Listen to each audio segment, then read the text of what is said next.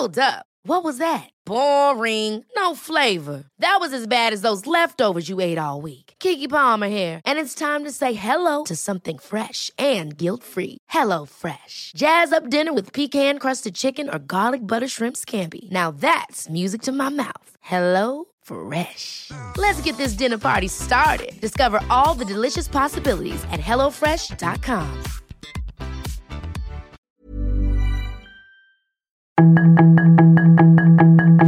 Tarde a tarde, lo que necesitas saber de forma ligera con un tono accesible. Solórzano, el referente informativo.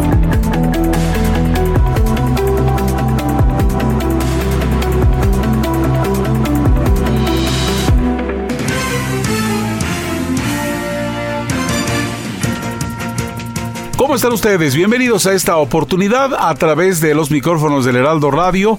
Estamos en el referente informativo haciendo el repaso de lo más importante sobresaliente que se dio en el transcurso del año en torno a las charlas que el titular de este espacio, Javier Solórzano, realizó. Para continuar, vamos a llevarles a ustedes la entrevista que tuvo Javier con Alberto Ati. Alberto es ex legionario de Cristo, activista y asesor en derechos humanos. El tema, Benedicto XVI pide perdón por abusos sexuales, pero niega que los encubriera. Un tema álgido, un tema duro, pero aquí está tratado con Javier Solorzano. Te planteo, Benedicto XVI pide perdón por abusos sexuales, pero niega que los encubriera. Claro, pide perdón de parte de prelados que eventualmente lo hayan hecho. A ver, reflexionemos sobre esto, Alberto, tú que sabes bien de qué se trata. Pues mira, te diría que yo he insistido mucho en que hay tres niveles de responsabilidad. El primero es el que comete los abusos.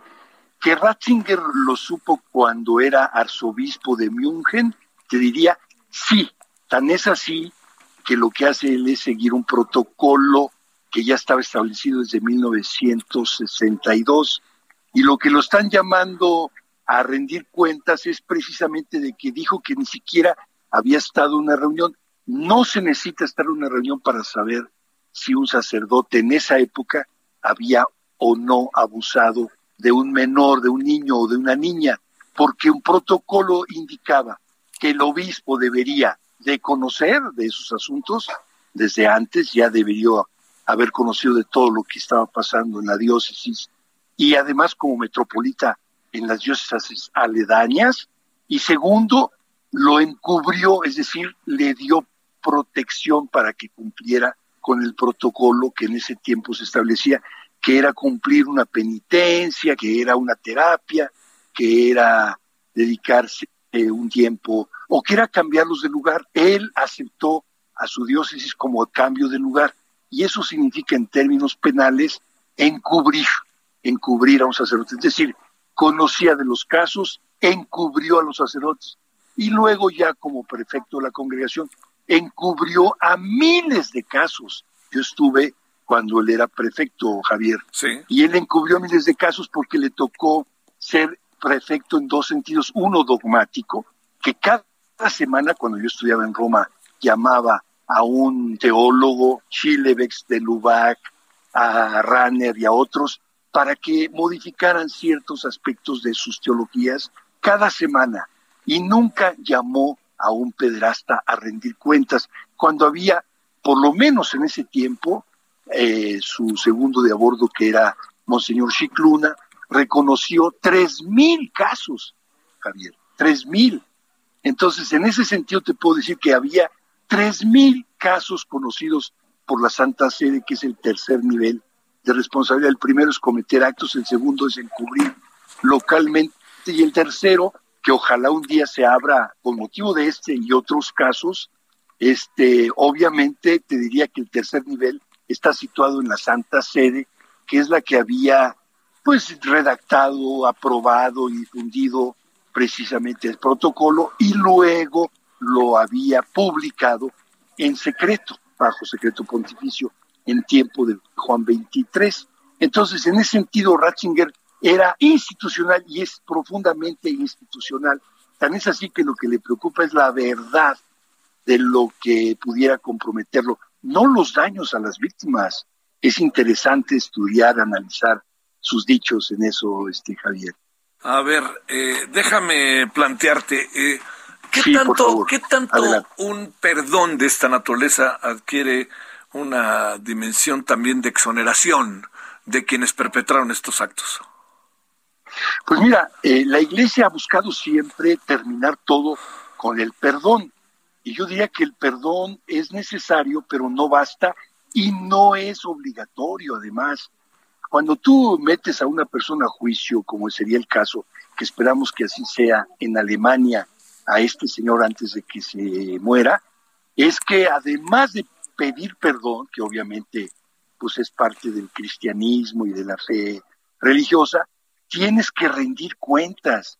Y cuando eres una autoridad, debes de decir con toda claridad, debería de saber, pero no lo supe y o no quise saberlo o de todos modos seguí el protocolo aun cuando este tenía que haberlo sabido, de todos modos lo lo llevé a cabo. Es decir, eres autoridad, te toca saber del asunto. Y eso tú lo sabes muy bien. Aunque no tengas conocimiento directo, te toca porque eres autoridad. Y entonces en ese sentido te diría, él como autoridad debió conocer de esos casos y debió de actuar conforme, obviamente, a su fe, que decía Jesús en el Evangelio, no lastimen a los niños, y luego, obviamente, el protocolo de la iglesia, que él terminó siguiéndolo como muchos otros lo han seguido desde que yo estuve en Chicago, Javier, y tú. Ah, lo recuerdo. Uy, qué difícil, difíciles días, ¿eh? Difícil, sí, difícil, pero vale la pena, Javier, porque la verdad siempre sale adelante, tarde o temprano, no importa. ¿eh? A, ver, te planteo eh, algo que pudiera ser, este, para cerrar también importante. Esto dice el señor Benedicto XVI. Eh, recordarás que este fue un planteamiento que cuando vino el Papa tuvimos la oportunidad de hacérselo directamente, pero te planteo, esto es los pecados que haya cometido por abuso sexual los sacerdotes. La pregunta es, ¿y México qué, Alberto? Pues mira, ese es el paso que tenemos que dar de pecado a delito que ya lo dio la convención, la Convención Mundial de los Derechos del Niño pasó de pecados a delito.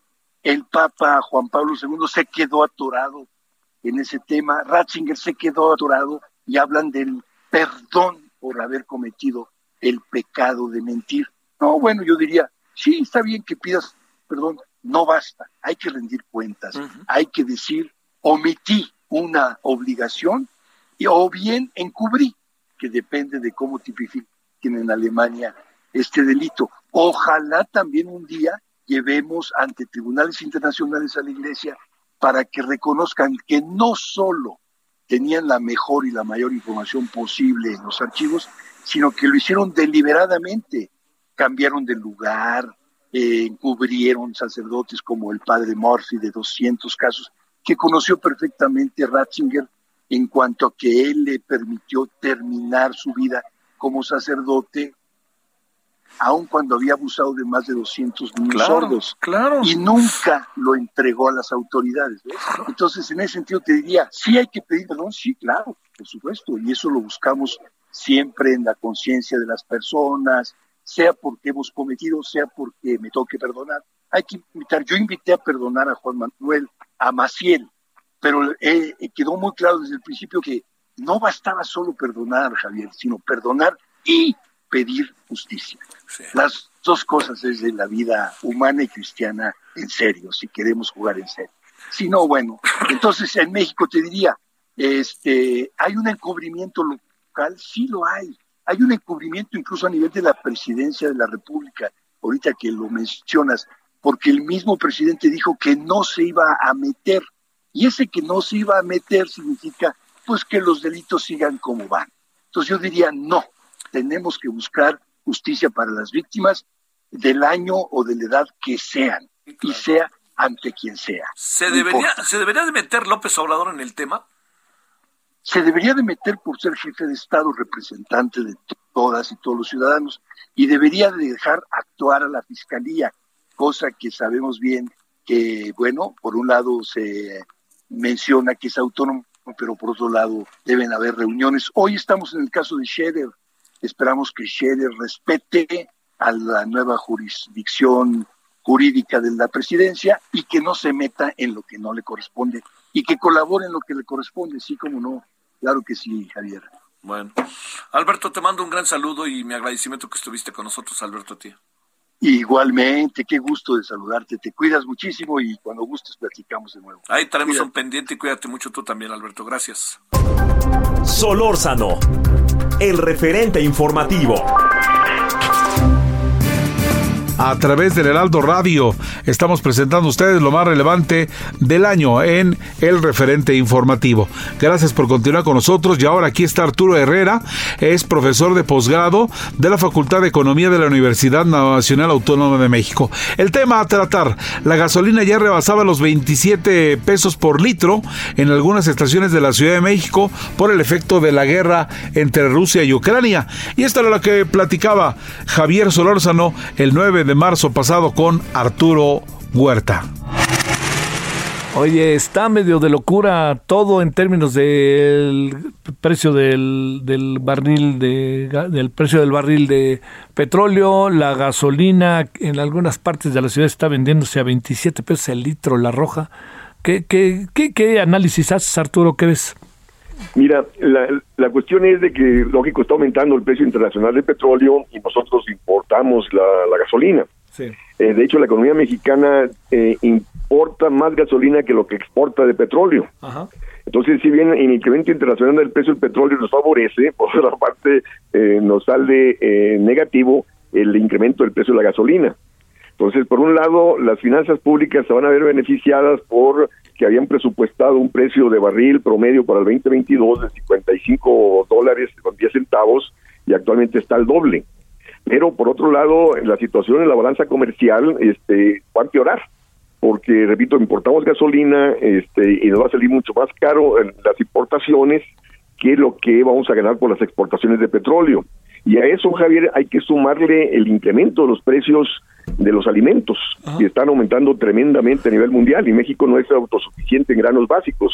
Importamos más del 48% de los granos básicos que consumimos. Entonces, eh, la cuestión es de que efectivamente está aumentando el precio de la gasolina en el país. El gobierno decretó hace días de que no se va a cobrar el impuesto especial sobre la producción y servicios en gasolinas, eh, que si yo, para el caso de, de, la, de la Magna, el impuesto es eh, cuatro, cuatro pesos sesenta y tres centavos, para el caso del premio es cinco pesos cincuenta centavos prácticamente, pero la cuestión es eh, de que, eh, y esto es la perspectiva, como dijo el presidente, que el precio de la gasolina no rebase la inflación. y la cuestión es de que va a seguir, repito, incrementándose el precio de, de lo que importamos de las gasolinas, eh, y, el, mayor precio del petróleo que va a mejorar las finanzas públicas no le va a dar suficiente para evitar el impacto que el incremento del precio de la gasolina va a generar sobre este, el proceso inflacionario en el, en el país.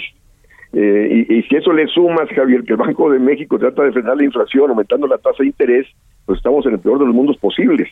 Porque la inflación es un problema de oferta, de incapacidad de producción nacional para satisfacer la, demanda interna. Es decir, al aumentar la tasa de interés, más encarece la inversión, eh, eh, presiona negativamente sobre las finanzas del sector público porque está endeudado, eh, presiona sobre las finanzas del sector privado, entonces menos inversión va a haber, menos viabilidad hay para incrementar la producción agrícola, para ser autosuficientes y evitar la inflación internacional. Igual con respecto a las gasolinas, es para que fuésemos autosuficientes en gasolinas, se está avanzando en ello, pero no en forma suficiente para eh, eliminar el impacto inflacionario que viene de fuera.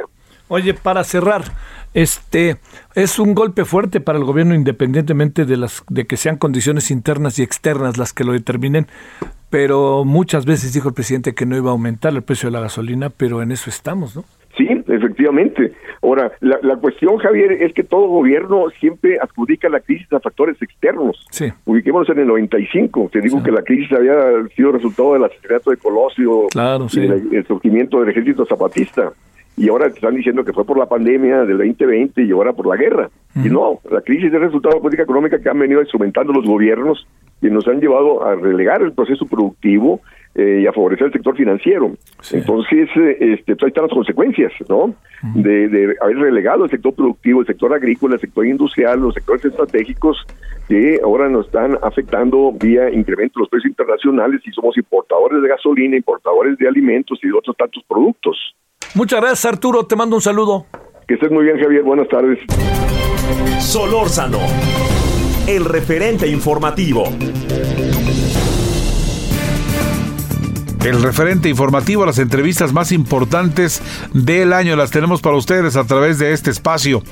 Mauricio Merino es analista político investigador del Centro de Investigación y Docencia Económica CIDE, además de la Universidad de Guadalajara, y él habla con Javier Solórzano, el referente informativo, en torno a los resultados de la revocación de mandato. Aquí están las palabras de Mauricio Merino en charla con Javier Solórzano.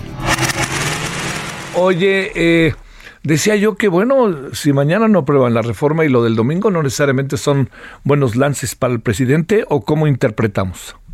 Eh, bueno, me, me, quedo primero con la revocación. Sí, adelante, adelante. Creo, creo que fue, es como si, si tuviera que elegir un, un título, si fuera, le pondría todos somos felices. Porque, porque Sí, es interesante. Ya desde ayer y hoy en la mañana, pues sí, fue como, como alegría para todos. Mira, hay una tres lecturas, ¿no? Una, la oficial, la del partido hegemónico, ¿no? y el presidente.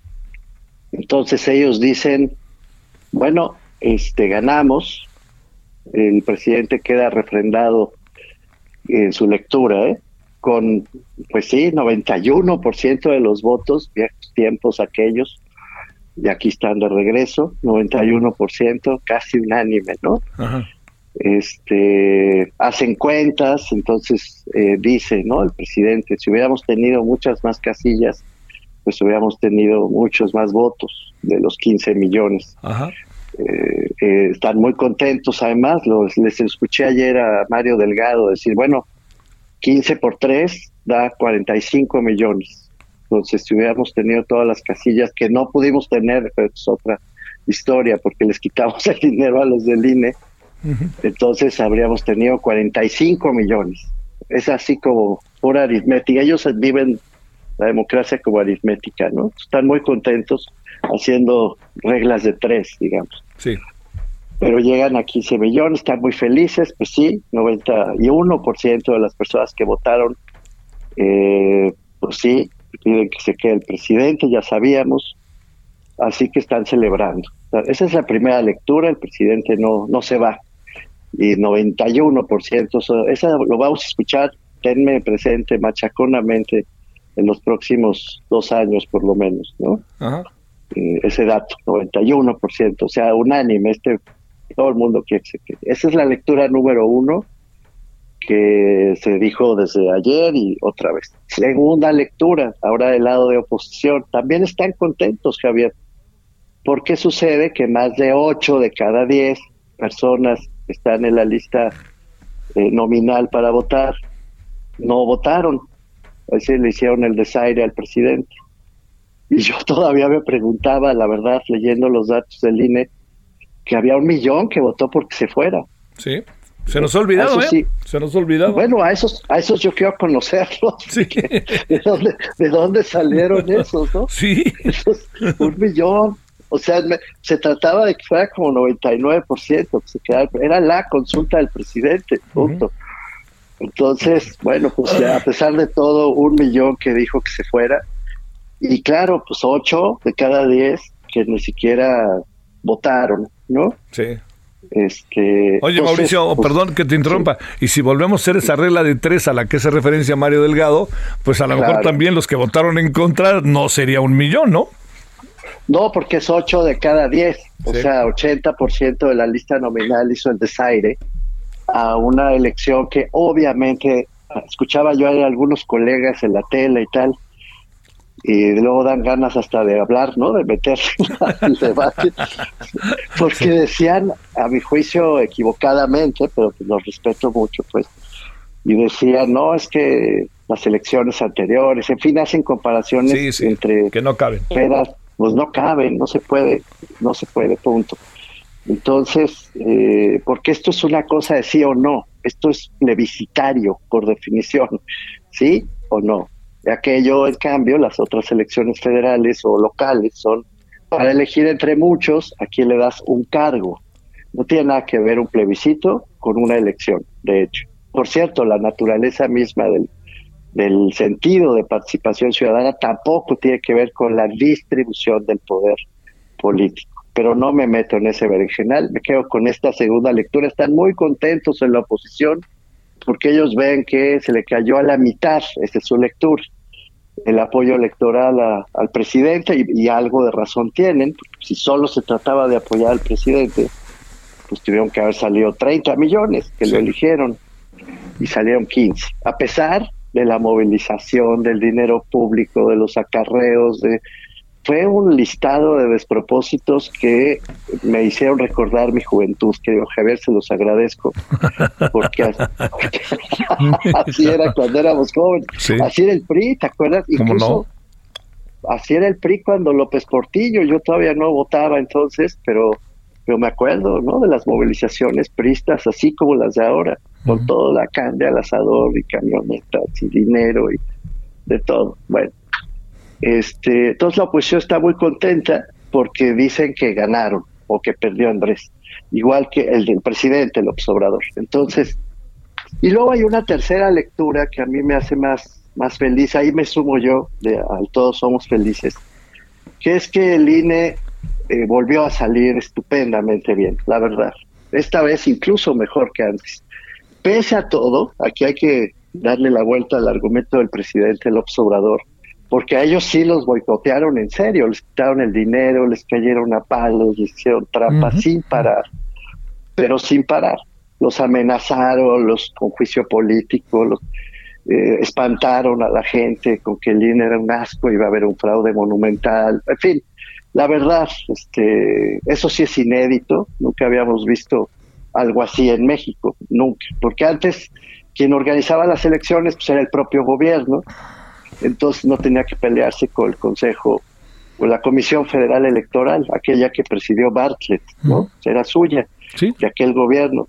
Eh, pero este sí, entonces eh, les cayó a palos, le hicieron toda clase de trampas, eh, cosas horribles, y aún así lograron el 100% de la instalación de las casillas previstas, es increíble. Y aún así, la verdad, lo hicieron muy bien, pero muy, muy bien, con el respaldo, por cierto, de centenares de miles de personas que expresaron así su respaldo por él. Entonces, primera lectura ganó AMLO con el 91% de los votos, y el pueblo es feliz. Segunda lectura perdió AMLO porque le quitaron 15 millones de votos y el pueblo es feliz. Y tercera lectura ganó el INE porque no lo pudo haber hecho mejor y el pueblo es feliz. Bueno, pues eso ha sido un día de fiesta. feliz, feliz, feliz. Exacto, las tres veces. Uy, uy, uy.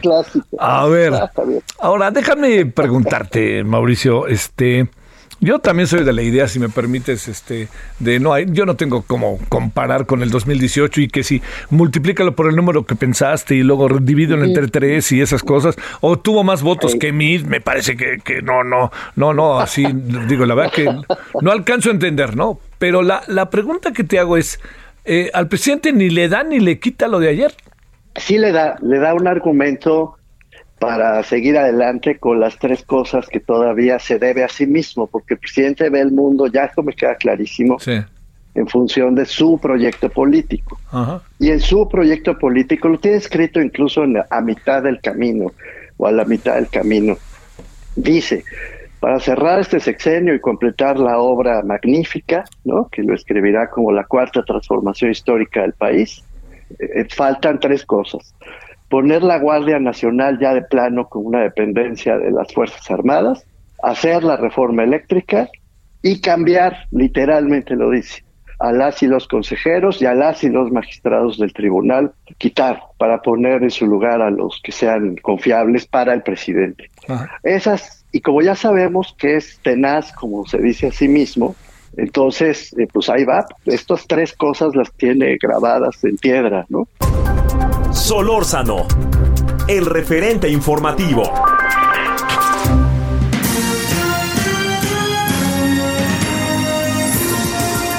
Tenemos una pausa, regresamos. No se nos vaya, tenemos más del referente informativo, lo mejor del año.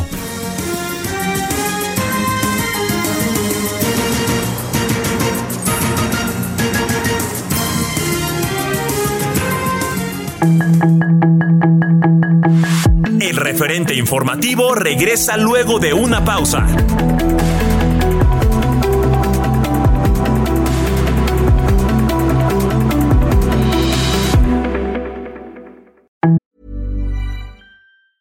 Hey, it's Ryan Reynolds, and I'm here with Keith, co star of my upcoming film, If, only in theaters, May 17th. Do you want to tell people the big news? All right, I'll do it. Sign up now and you'll get unlimited for $15 a month in six months of Paramount Plus Essential Plan on us. Mintmobile.com slash switch. Upfront payment of $45 equivalent to $15 per month. Unlimited over 40 gigabytes per month. Face lower speeds. Videos at 480p. Active Mint customers by 531.24 get six months of Paramount Plus Essential Plan. Auto renews after six months. Offer ends May 31st, 2024. Separate Paramount Plus registration required. Terms and conditions apply if rated PG. Estamos de regreso con el referente informativo.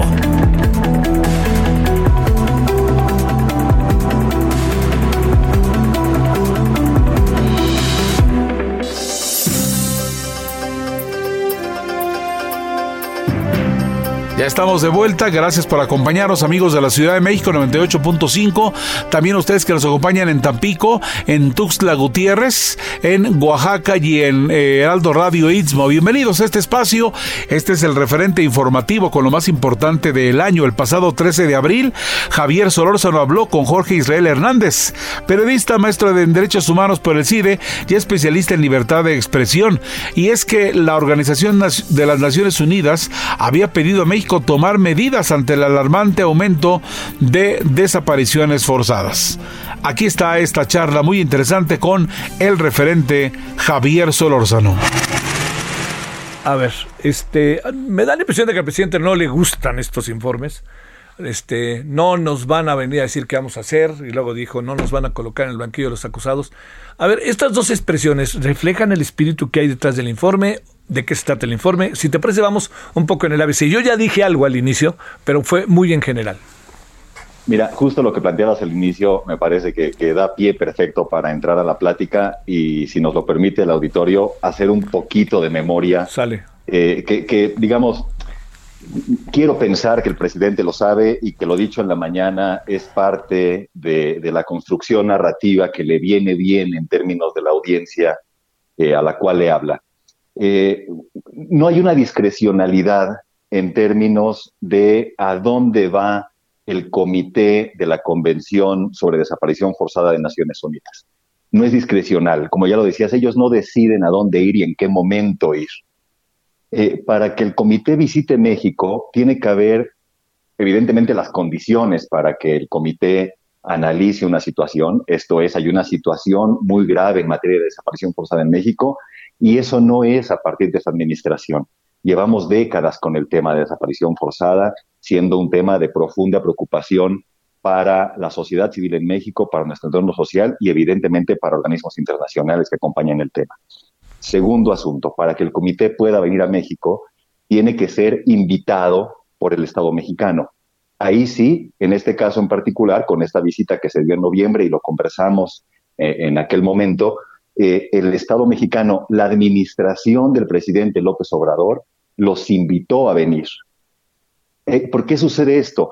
México forma parte, ya que ratificó la convención en materia de desaparición forzada de Naciones Unidas, desde hace varios años, digamos, la firmó en el 2007, ojo con las fechas. México firma la convención en el 2007 y la ratifica en el 2011. Esto es, en la administración de Felipe Calderón se firma y se ratifica la convención. Esto hace México parte de la Convención Internacional en la materia, lo cual permite que el órgano de ejecución de la convención, que es este comité de expertos, le dé cuerpo al contenido de la convención y a través de distintos trabajos, como pueden ser las visitas in situ, como lo que pasó en México en noviembre, se hagan recomendaciones a los estados. ¿Qué sucede aquí? que este comité que forma parte es el cuerpo del tratado, el órgano que le da cuerpo al tratado, eh, se desprende evidentemente del andamiaje de Naciones Unidas. Naciones Unidas no es una ONG, no es eh, el imperialismo, no es el dinero extranjero, no es todos estos fantasmas que el presidente construye en su narrativa. Naciones Unidas, si me lo permites decir así en términos muy coloquiales, es un club de países, un club al que pertenece México. Y en términos del ejercicio de su propia soberanía, decide participar de ese club y parte de las reglas del club es que los pares, los integrantes del club, los países, los estados, se revisen mutuamente como pares. Y entonces México entra en ese andamiaje y acepta, en ejercicio de su soberanía, que sus pares lo revisen en distintas materias, materias para las cuales hay tratados y convenciones. Entonces, es un, error del presidente, una falsedad que perfile una discrecionalidad y una intervención eh, de órganos internacionales en estos temas de derechos humanos, cuanto más en desaparición forzada. Entonces, quitemos del discurso el tema de la discrecionalidad, y el tema de que Naciones Unidas coloca a México o al presidente López Obrador en particular en el banquillo de los acusados. Es México quien asume esa responsabilidad y otorga la posibilidad de que otros países o de que el sistema de Naciones Unidas a través de sus distintas herramientas observe y recomiende a México. No hay una sanción, no hay un castigo, hay recomendaciones desde un órgano con experiencia técnica estas personas que integran el comité conocen perfectamente las dinámicas de desaparición forzada en todo el mundo desde hace décadas y lo que hacen es recomendar a México acciones para erradicar la desaparición forzada. A ver, este, esta viene la segunda. El presidente dice que los organismos internacionales, la ONU, lo digo como una de las respuestas, porque hay otra respuesta también este, por parte del el subsecretario de Gobernación, que fue el, interlocutor en todo este proceso, y por Carla Quintana, la, este, la de la Comisión de Desplazados. Pero la pregunta es, la ONU nunca hizo nada antes con Calderón, con Fox y dijo, no, aquí no pasó nada, este, la Comisión de Desaparecidos no dijo nada, ningún organismo internacional levantó la mano. Pues mira, muchos organismos de Naciones Unidas levantaron la mano sobre muchos temas. En el caso específico de este comité y de la Convención sobre Desaparición Forzada, pues no dijeron, no dijeron nada antes del 2006 porque no existían. No había una convención para desaparición forzada desde el 2006. Por eso México la firma en el 2007 y la ratifica en el 2009. No existían. Ahora, y lo conversamos en, en noviembre previo este, en el contexto de la visita de la comisión. Si el presidente necesita ver qué dijo Naciones Unidas antes de esto en otras administraciones, hay antecedentes muy concretos. En el 2008 ah, existía en Naciones Unidas un grupo de trabajo especial sobre desaparición forzada, visitó México y presentó un informe, 2008. En el 2009, México se somete al, examen periódico universal que realiza el Consejo de Derechos Humanos de la ONU, que es otro mecanismo, y en ese examen periódico universal que se da de manera regular a todos los países, también se habló de desaparición forzada. En el 2011, el grupo del trabajo al cual ya hicimos referencia en 2009 hizo otra visita e hizo nuevas recomendaciones. En el examen periódico universal del 2013 continuaron las recomendaciones. En el examen periódico del 2018 también, digamos, hay una continuidad en la observación internacional en materia de desaparición forzada sobre lo que pasa en México. ¿Por qué no pasaba antes específicamente con este comité y con esta convención? Porque no existían, Javier. Simplemente por eso hay un proceso de desarrollo eh, en el andamiaje de Naciones Unidas en donde paulatinamente se van abarcando más temas. Este, ¿Por qué no había recomendaciones de la ONU sobre desaparición forzada en 1970? Pues porque no había un órgano en Naciones Unidas que atendiera el tema, aunque seguramente si buscamos de los órganos que existían, habría menciones sobre el tema. A ver, lo otro, este, ¿qué pasa con la información que hoy se dio a conocer? Eh, se dio a conocer, perdón, ayer. El gobierno no es, no es vinculante, para hablar de esta palabra que está de moda, mi querido Jorge Israel, pero quiere decir que el gobierno tendría que eh, hacer algo, atender. La respuesta del presidente al final no creo que haya, no ayude mucho porque fue además muy vehemente y luego, este, no sé, hoy en la mañanera decía yo que estuvo muy belicoso, estaba hablando de eso y cambió hacia los periodistas, en fin, no, no, no, no tuvo como una especie de constante que pudiera ayudar a entender su verdadero pensamiento sobre lo que piensa. Claro, ahí, digamos, México al formar parte de la convención y aceptar las visitas del comité, este, acepta también sus recomendaciones. Aquí hay que precisar algo. Eh, en las dinámicas de interacción se contempla que en las visitas los integrantes del comité tengan un intercambio con autoridades. Esto sucedió en la misión que se realizó a partir del 15 de noviembre. Ya hubo un encuentro con autoridades. Por eso cuando el presidente dice no les dieron la información completa o no tienen toda la información, vaya, pues quien no les dio la información fueron funcionarios de su administración, si es que así fue. Este, podemos suponer que el trabajo eh, del comité es lo suficientemente robusto como para que si hayan tenido esa información, la hayan contrastado y con base en eso presentar el informe. ¿Qué le toca a México? El comité le pone un plazo de cuatro meses para dar una respuesta formal, oficial, por vías diplomáticas sobre el informe. Entonces estaremos en cuatro meses eh, conociendo seguramente la respuesta del Estado mexicano. Las dinámicas sobre este tipo de informes lo que nos dicen es que el informe ya lo conocían funcionarios del Estado mexicano, muy probablemente a través de la Cancillería, eh, desde hace varios días. Es una práctica regular, digamos, que el Estado observado conozca las recomendaciones antes de que se hagan públicas. Claro. Es normal, no hay un ejercicio ahí de de opacidad, ni mucho menos. Así funciona. Eh, en esas reuniones, el Estado mexicano o los estados observados eh, revisan las recomendaciones e incluso tienen oportunidad de decir, oigan, integrantes del comité, fíjense que esta recomendación, yo ya estoy haciendo tales cosas. Y por eso vemos en el informe también que hay reconocimiento a acciones que ha implementado el Estado mexicano en los últimos años sobre la materia. La creación de la Comisión Nacional, la ley sobre descripción forzada, trabajo con las fiscalías a nivel federal y estatales, etcétera, etcétera. Entonces, hay que esperar el, informe dentro de cuatro meses o la respuesta dentro de cuatro meses. Hay un debate, Javier, y, no quisiera entrar en tecnicismos porque luego nos perdemos ahí y no atendemos el foco del asunto, que es la desaparición forzada y la mecánica social que las permite y las incentiva. Pero hay un debate sobre el tema de lo vinculante o no de las recomendaciones del comité.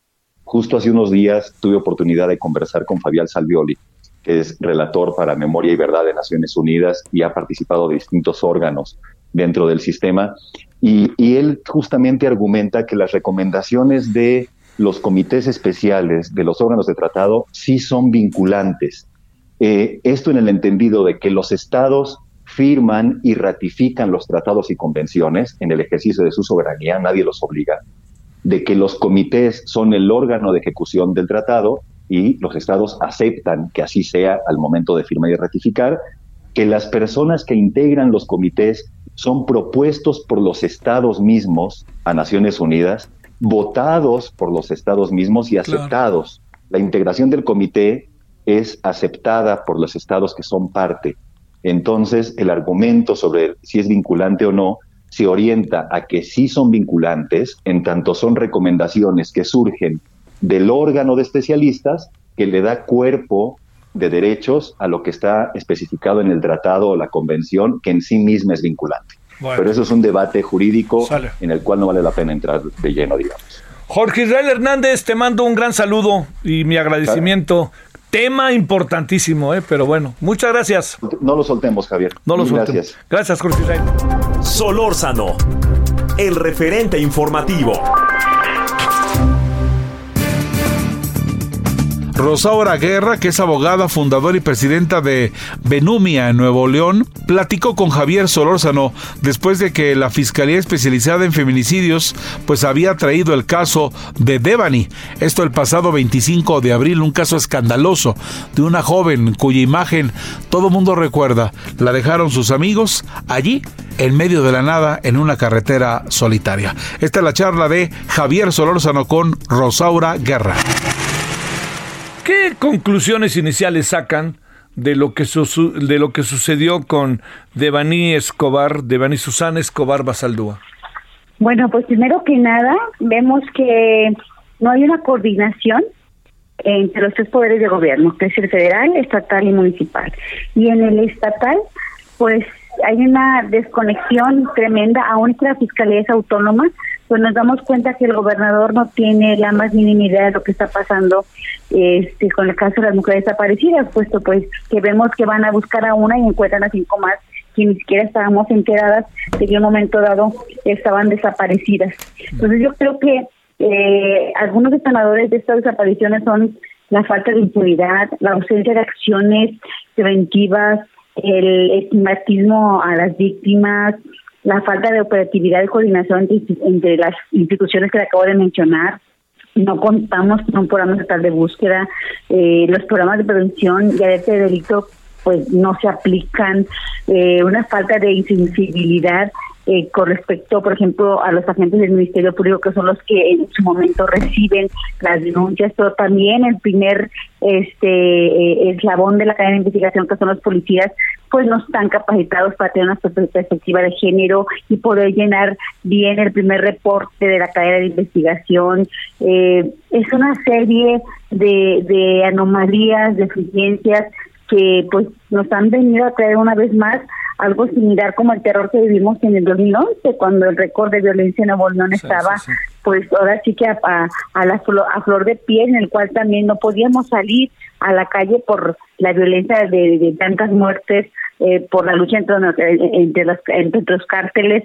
Entonces, sí es algo muy, muy desgastante, muy preocupante, pero no puede yo, afortunadamente, las organizaciones sociales, las colectivas, nos han estado, eh, nos hemos estado uniendo hoy más que nunca en nada de ser un programa social, eh, puesto que vemos que el Estado no está haciendo su chamba.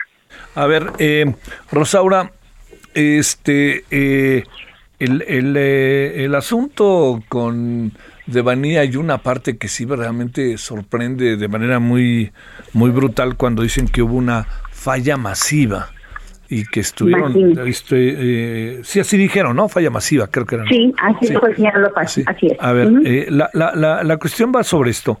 Eh, ¿Qué tan avesados, qué tan eh, preparados pues están los cuerpos de seguridad para un, un delito de esta naturaleza que, que no es nuevo en el Estado y menos en el país? Pues eh, esa pregunta que nosotros hacemos con respecto a qué están haciendo con los recursos para la capacitación que se debe dar a ese personal, cuando se supone que inclusive hoy por hoy tenemos que la escuela de profesionalismo de, policía siempre está en constante este actualización con ellos, pero pues no vemos que se aplique. ¿ok? Vemos también que desafortunadamente, hay que decirlo, una vez que se cambió de color el gobierno, eh, se desató esto. Nosotros, si bien es cierto, a lo mejor el, el pasado no tuvimos un avance en ninguno de los rubros porque no vivíamos con inseguridad. Y ahora con este cambio de, de colores, pues vemos que la, la, inseguridad volvió a, a, nuestras a nuestras calles, a nuestras casas. Y sí, de veras estamos muy preocupadas, pero le vuelvo a repetir, ocupadas, porque pues no puede ser posible que por hoy tengamos 38 feminicidios en lo que va del año, que además 54 tentativas de feminicidio que conocemos que son las cifras que son del propio gobierno, pero en realidad no sabemos realmente si estos datos son reales. Es por eso que hoy por hoy, ayer tuvimos una reunión a nivel nacional con otras este, activistas y queremos hacer un programa para nosotros seamos las primeras en tener una aplicación para inmediatamente denunciar este, la desaparición, independientemente de presentar la denuncia correspondiente a un desaparecido o, poner la denuncia de alguna alguna mujer que esté siendo acosada, este, golpeada, que esté sufriendo algún tipo de violencia, para de esta manera nosotros también tener pues una primera de acción para cuando las autoridades quieran luego vendernos algo que no nos creemos, como lo que fue de Devani, que pudo brincar una barda o que entró solo a un hotel y que se que cayó una zanja ah, eh, donde ya unos días antes habían tenido oportunidad de, de explorar y no se había encontrado nada. Entonces, y luego otra vez a un papá que primero estaba rabioso y ahora sale con el gobernador con una tranquilidad tremenda, ¿ok? Este, creyendo ahora sí y queriendo cooperar este con las investigaciones. Entonces tú, a ver, pues, ¿qué está pasando, no? Este, y luego pues sientes indignada porque con tanta lucha que vamos a seguir haciendo no solamente por ellas sino por todas y cada una de nuestras hijas, vecinas, amigas, pero luego los afectados primarios, pues como que de un día para otro la autoridad les vendió o lo que a nosotros no nos convence y nos va a convencer como sociedad de que la investigación ese era un cauce normal cuando sabemos que no es así.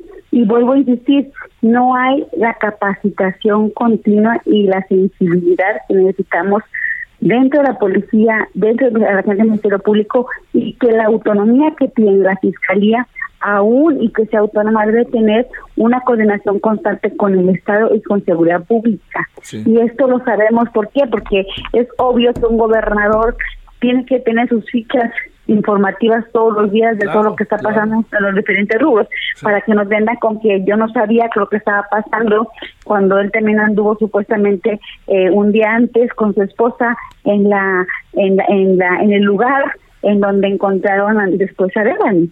Entonces, esto, eh, esto nos da mucha mucha rabia porque bueno, afortunadamente muchas de las mujeres pues hemos estado eh, siempre capacitándonos, actualizándonos, pues para poder llevar en el momento dado lo mejor posible nuestra nuestro liderazgo para defender los derechos de las mujeres y de repente nos quieren vender algo que sabemos perfectamente, al menos yo como abogada y muchas de nosotras que somos abogadas o, criminólogas, pues que eso no, no lo vamos a creer jamás, ¿ok?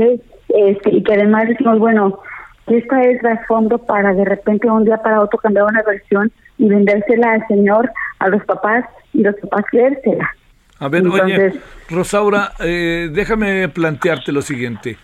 Eh, ¿Por qué supones que el padre de Devani ahora está como con otra actitud? ¿Qué, qué, qué hipótesis tienen de lo que pudo pasar? ¿Que les hayan dado información más precisa? ¿Que, pues lo que vemos es que ahora el señor sale en una entrevista con el señor gobernador hoy por la mañana con otra actitud en la cual primero él, ah, en la noche que, que que encontraron a Devani, pues estaba muy enojado de que no creía en la fiscalía por todas las irregularidades que él también había sido parte, pues porque estuvo en el lugar ahí en el, en el, en el motel Castilla, él estuvo en ese lugar en la mañana, luego lo mandan a hablar a la fiscalía para enseñar unos videos y luego lo regresan porque supuestamente había unos indicios de algo que habían encontrado cuando él por eso se enoja, porque dice, pues como si ya habíamos ahí revisado y este ya, ya lo encuentran y hoy sale de, ya no de una manera como estaba eh, pues desfigurado de, de, de, rabia, de coraje por todas las incoherencias que estaban diciendo. Y hoy dice que bueno, que, que le enseñado unos videos que efectivamente la niña entró con su propio pie al motel y bueno pues no sabemos qué más pasó para que la para que llegara ella hasta ese lugar. sí, sí, sí, entonces dices tú cuando bueno yo yo le digo yo soy mamá de un adolescente y, aún si no fuera yo abogada ni tuviera dos maestrías ni me estuviera siempre capacitando digo yo no me la creía ¿eh? o sea me quedé ya pasado ay, ay, ay, ya se puede ¿Qué supones que, que el señor fue convencido por el gobernador o por o por qué? Pues ojalá y no, porque pues yo le digo, como padres, la vida de nuestras hijas no, o de nuestros hijos no tienen precio.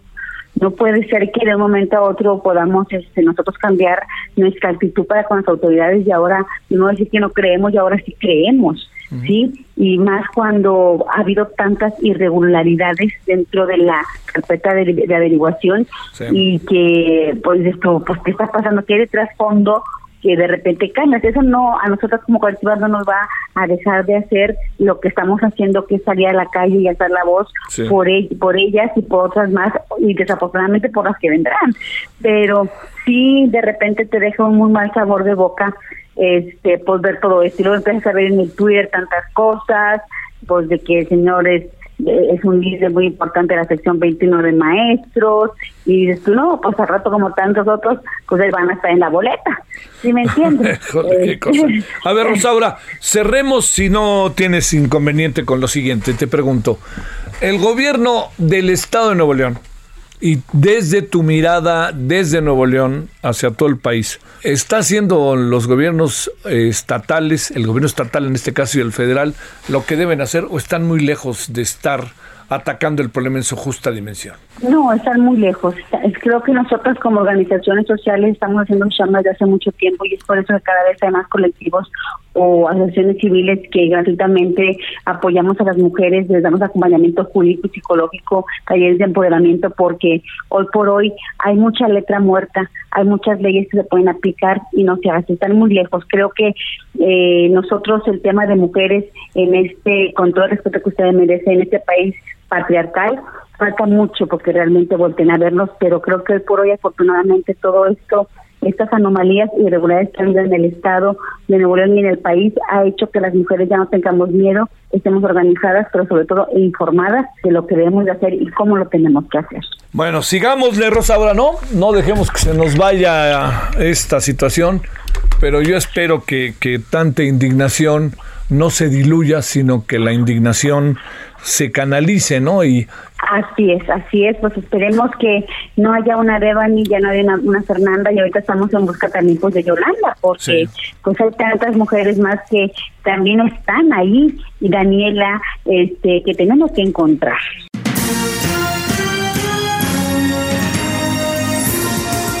Ya nos vamos, gracias. Ha sido un placer acompañarles. A nombre de Gabriel González Moreno, Heriberto Vázquez Muñoz, les deseamos una tarde excelente. Gracias por su compañía, Daniel Padilla también en la producción. Hasta entonces.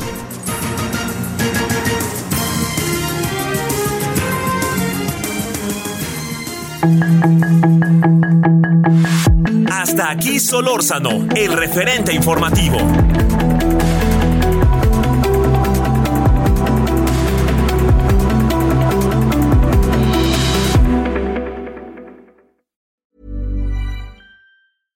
Ever catch yourself eating the same flavorless dinner three days in a row?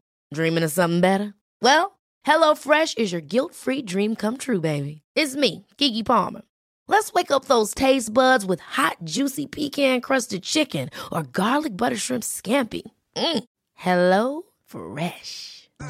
Stop dreaming of all the delicious possibilities and dig in at HelloFresh.com. Let's get this dinner party started.